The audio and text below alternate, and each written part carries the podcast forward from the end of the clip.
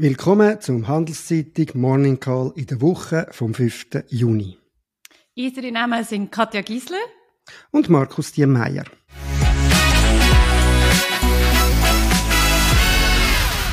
Katja Gisler ist Finanzexpertin bei Wales of Partner. Sie vertritt Klaus während seiner Ferien. Herzlich willkommen, Katja. Danke. Wie immer geben wir Ihnen einen Überblick über die wichtigsten Daten und Ereignisse in der Wirtschaft. Katja, was ist denn dir in der letzten Woche aufgefallen? Du, ja, letzte Woche war viel los, gell? Wir fangen einfach gerade an mit dem schweizerischen BIP, also wie ist die Schweizer Wirtschaft im letzten Quartal gelaufen. Da ist die Zahl rausgekommen für das letzte Quartal auf 0,3 Prozent. Das ist doch besser gewesen als äh, letztes Quartal, wo wir noch bei null sind. Insgesamt vielleicht positiver als erwartet, aber jetzt nicht irgendwie euphorisch gut. Die Schweizer Wirtschaft tut immer noch unter dem Potenzial wachsen. Das deutet doch eher ein bisschen auf Stillstand hin als auf. Und gerade wenn wir noch ein bisschen reinschauen, was, was hat denn da vor allem ein bisschen als treibender Faktor gewirkt, da sehen wir schon, es hat einen Sondereffekt gegeben, zum Beispiel Ausrüstungsinvestitionen, das sind mehr so Autos und Flugzeuge, wo man sagen, das sind vielleicht eher so ein bisschen Nachholeffekt. Das wird sich wahrscheinlich nicht so wiederholen, da muss man sich fragen, wie nachhaltig das, das ist. Ähm, was man muss sagen, was ein bisschen positiv überrascht hat, ist doch der private Konsum. Da den Schweizer und Schweizerinnen immer noch gut Geld ausgeben. Vor allem gehen sie noch gerne ins Restaurant und auch noch in die Ferien. Das sind sicher auch ein bisschen Thematiken, die aus der Corona-Zeit noch nachwirken. Aber man muss sagen, das ist vielleicht noch das Einzige, wo man jetzt sagen kann, es läuft wirklich noch gut. Man sieht, die Handelszahlen sind schwach. Die der Industrie ist nach wie vor auf einem Tiefstand.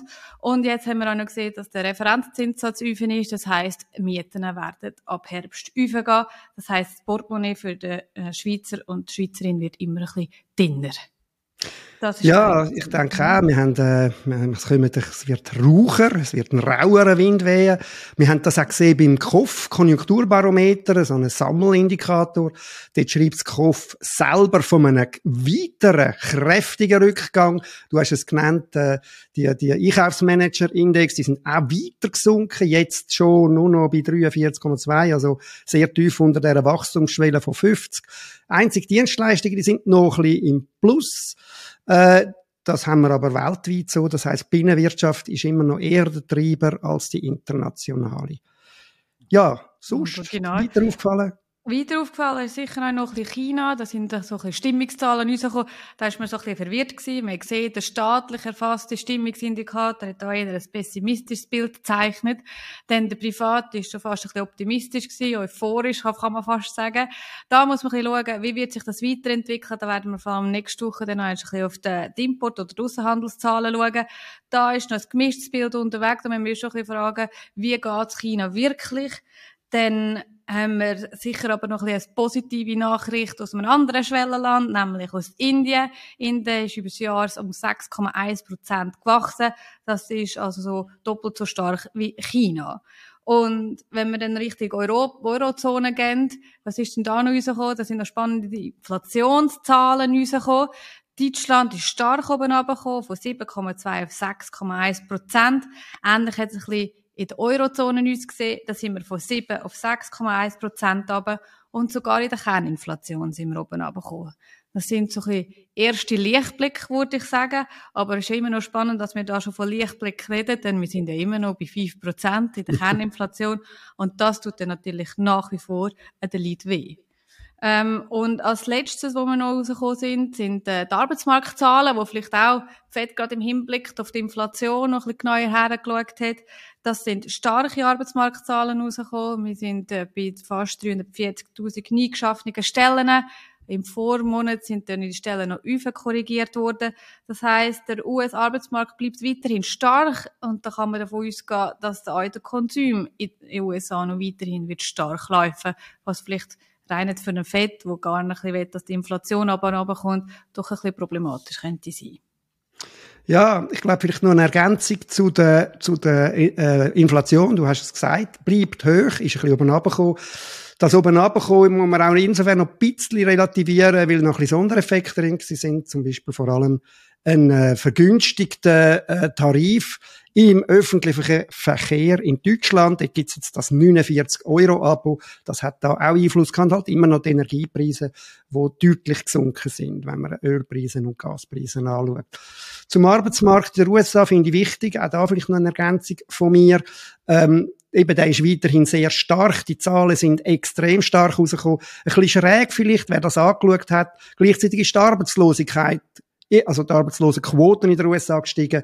Das ist immer ein bisschen verwirrend, weil da hat es zwei Umfragen, die gleichzeitig gemacht werden, wo ein bisschen einen verschiedenen Fokus haben. Die eine geht bei Unternehmen fragen, die ist die viel wichtiger, weil dort befragt man 145.000 Unternehmen äh, und dort haben wir eben auch die, die sehr starken Zahlen. Das andere ist eine Befragung von Haushalten, das sind aber nur 60.000 und auf der basiert die Arbeitslosenquote. Deshalb hat die eine kleinere Bedeutung.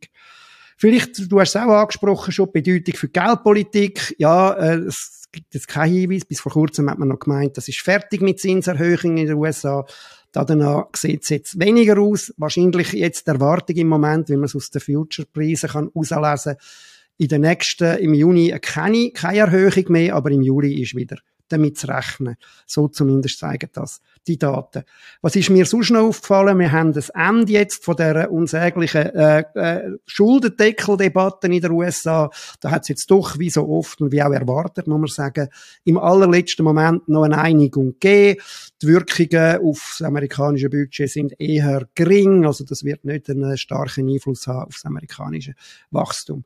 Vielleicht noch ein Blick auf die Börse letzte Woche. Der SMI, der ist mehr oder weniger äh, an Ort treten. Der ist nur um 0,08 Prozent äh, gestiegen.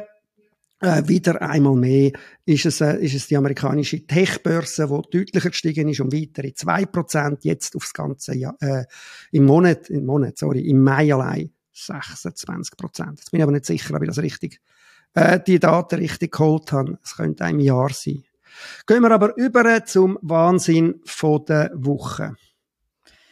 Ja, du, der Wahnsinn, worauf es mir aufgefallen ist, ist, dass in China aktuell die Jugendarbeitslosigkeit doch bei rekordhohen 20,4 Prozent sind. Also jede fünfte Jugendliche zwischen 16 und 24 ist arbeitslos. Das ist doch noch spannend, da es eigentlich eine höhere Arbeitslosigkeit oder Jugendarbeitslosigkeit jetzt gibt als noch im letzten Sommer, wo China tatsächlich im Corona-Schlaf war insofern problematisch, dass es doch ein Land ist, wo man kann den Unmut eher weniger äußern oder weniger stark äußern dass doch ein bisschen politisch äh, äh, Sprengstoff kann dann auf die lange Frist werden und da man schon ein bisschen das Auge muss drauf behalten. Ja, vielleicht noch kurz korrigieren mich von voran. Die 26 Prozent beim Nasdaq sind also tatsächlich aufs Jahr, aufs laufende Jahr und nicht im Monat.